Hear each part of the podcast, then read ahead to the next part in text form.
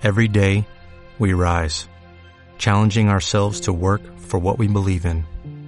At U.S. Border Patrol, protecting our borders is more than a job, it's a calling. Agents answer the call, working together to keep our country and communities safe. If you are ready for a new mission, join U.S. Border Patrol and go beyond. Learn more at cbp.gov/careers. Hay muchas personas inteligentes, listas, trabajadoras, honestas, que no logran su objetivo. Y esto lo he visto durante bastantes años. Y me doy cuenta que falta algo, falta un disparador, hay algo que sucede que te deja que si no lo, no lo tienes conceptualizado, si no lo tienes en la ecuación, te deja estancada, te deja estancado y te deja medias. El problema de quedarse a medias es la frustración que se va acumulando con el tiempo, que nos carcome, que nos invade, que se pone como una pesada losa sobre los hombros. Y pensamos, dudamos de nuestra capacidad porque, oye, pues no he llegado al lugar al cual deseo, deseo estar después de docenas de asesorías, de pláticas, de conferencias, me he dado cuenta de que sí, existe un disparador de todo esto. He formulado, he formulado algo que se llama las tres leyes del esfuerzo. ¿Por qué? Porque para mí ese disparador se llama esfuerzo, pero no hablo del esfuerzo de simplemente pedir que las cosas mejoren de alguna manera mágica, ¿no? Hablo del esfuerzo real, del esfuerzo directo de ejecutar las cosas, de tener un plan y ejecutarlo. Así que en este momento te voy a compartir algo que jamás he compartido, que es producto de muchos años, en serio, muchos años de estar estudiando, de estar em, documentándome, leyendo, escribiendo, inclusive hablándolo con más personas. Es un resultado del cual me siento muy gustoso de compartir contigo y espero, realmente espero de corazón, te ayude, te ayude en tu vida. Así que te comparto en este momento, a través de esta nota de audio, las tres leyes del esfuerzo la primera ley. La claridad del esfuerzo provoca la calidad del resultado. Va de nuevo. La claridad del esfuerzo provoca la calidad del resultado. Si tú tecleas más fuerte las letras en el teclado, esto no te ayudará a escribir un mejor ensayo. Si utilizas toda tu energía para correr en círculos y regresar al punto de partida, pues simplemente no habrá progreso alguno. Un esfuerzo desenfocado es una gran lámpara derrochando energía. Un esfuerzo enfocado es como un rayo láser que llega hasta el fondo del asunto. Tomemos por ejemplo a dos corredores, uno amateur y un profesional. Vamos a observar con lupa cuáles son las diferencias entre el amateur y el profesional. Y tenemos que los entrenamientos del amateur son dos o seis veces por semana, mientras el profesional tiene uno o tres entrenamientos diarios. En cuanto a la participación en carreras, el amateur se enlista a cualquier carrera, a todo tipo, da igual. El profesional se especializa porque entiende que no es lo mismo una carrera de obstáculos a una carrera en una pista plana, que no es lo mismo correr a la altura de mil o dos mil metros o correr al nivel del mar. El amateur tiene una planificación escasa. El profesional sabe exactamente qué va a comer la próxima semana, qué es lo que hará, cómo lo hará, cuándo lo hará, qué es lo que sucede. El profesional, sí, es cierto, entrena más, pero entrena de forma inteligente. ¿Por qué? Porque entiende que es importante tener claridad, claridad en el esfuerzo. Si tengo la, si tengo la posibilidad de realizar un mayor esfuerzo, No lo voy a realizar a lo loco porque probablemente terminará terminará con una pierna contracturada.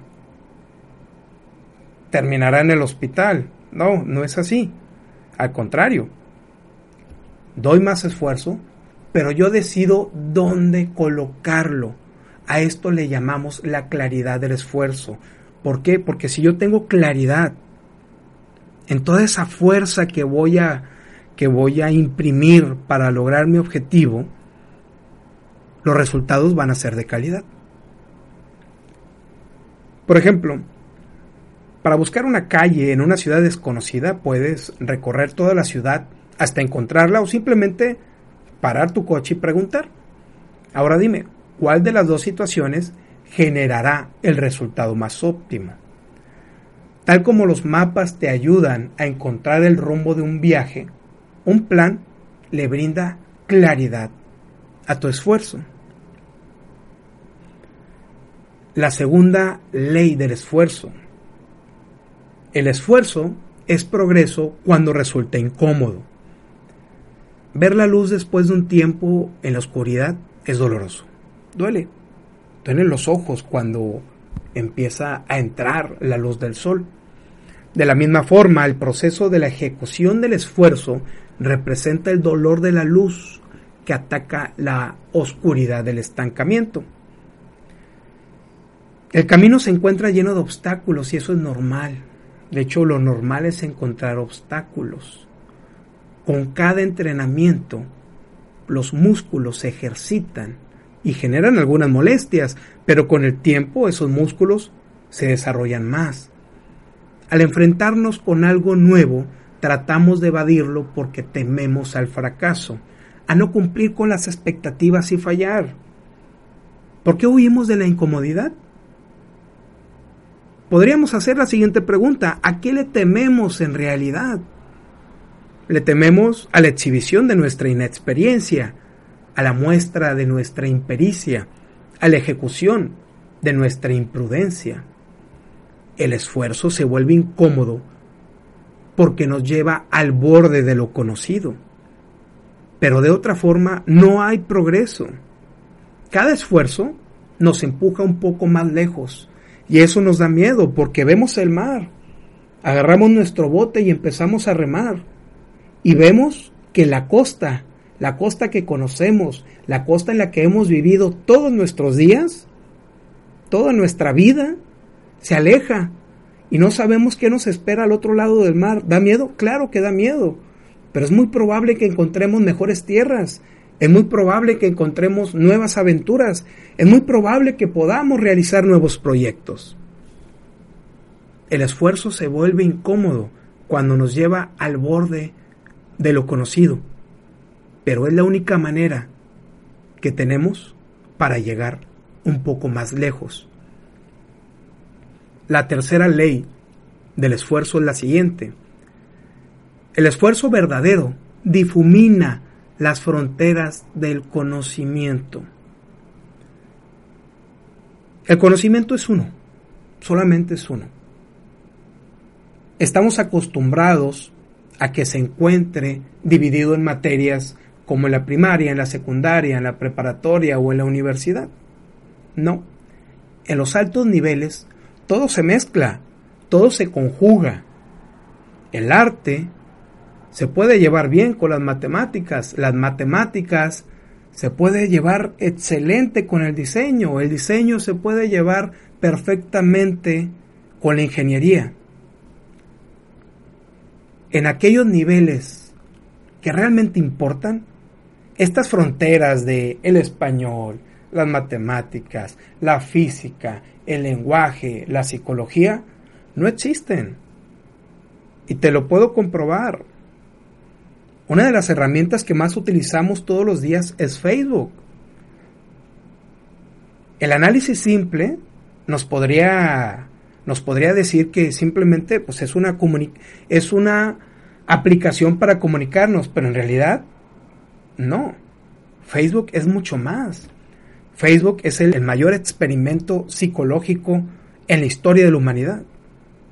Y lo usamos todos los días. La forma en la que se combina la programación y la psicología. En serio, no hay barreras. El verdadero esfuerzo difumina las fronteras del conocimiento. Lo que pasa es de que yo soy abogado y siempre voy a ser abogado. No, no es cierto. Es que el contador debe de pensar así. ¿Por qué? ¿En dónde lo dice? ¿Dónde está, en dónde está ese códice que habla acerca del comportamiento del arquitecto? El arquitecto puede crear arte. El contador puede crear arte con su trabajo. Puede realizar el cálculo a través de los números y utilizarlos para crear algo distinto, algo nuevo. ¿Por qué no? El esfuerzo verdadero no respeta las fronteras del conocimiento, al contrario, nos lleva a la frontera de lo conocido y nos impulsa a llegar un poco más lejos. Así que gracias. Te dejo estas tres leyes del esfuerzo. Te mando un abrazo de pantalla a pantalla y recuerda lo que tú quieras hacer, Aldo, y hazlo ahora. Antes de terminar esta nota de audio, te dejo la siguiente tarea.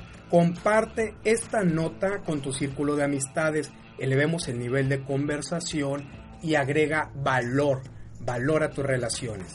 Segundo, si te llegó esta nota de audio y quieres recibirla directamente a tu celular, envíame un mensaje con tu nombre completo y la palabra inscribir al número de WhatsApp 834-1309-459 con el Código Internacional de México 521.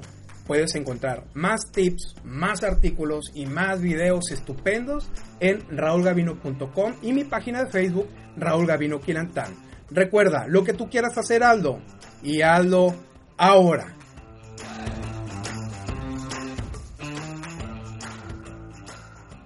Dale más potencia a tu primavera con The Home Depot. Obtén una potencia similar a la de la gasolina para podar, recortar y soplar con el sistema OnePlus de 18 voltios de Ryobi desde solo 89 dólares. Potencia para podar un tercio de un acre con una carga.